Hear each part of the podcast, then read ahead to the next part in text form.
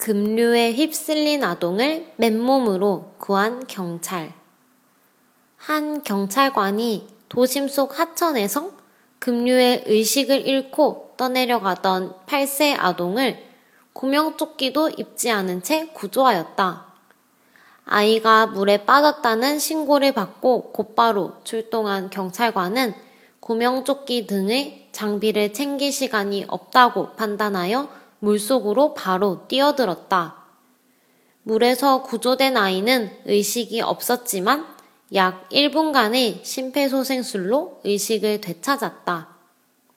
오로지 시민의 안전을 위해 몸을 던진 경찰관에게 경찰청장 표창 수여가 예정되어 있다.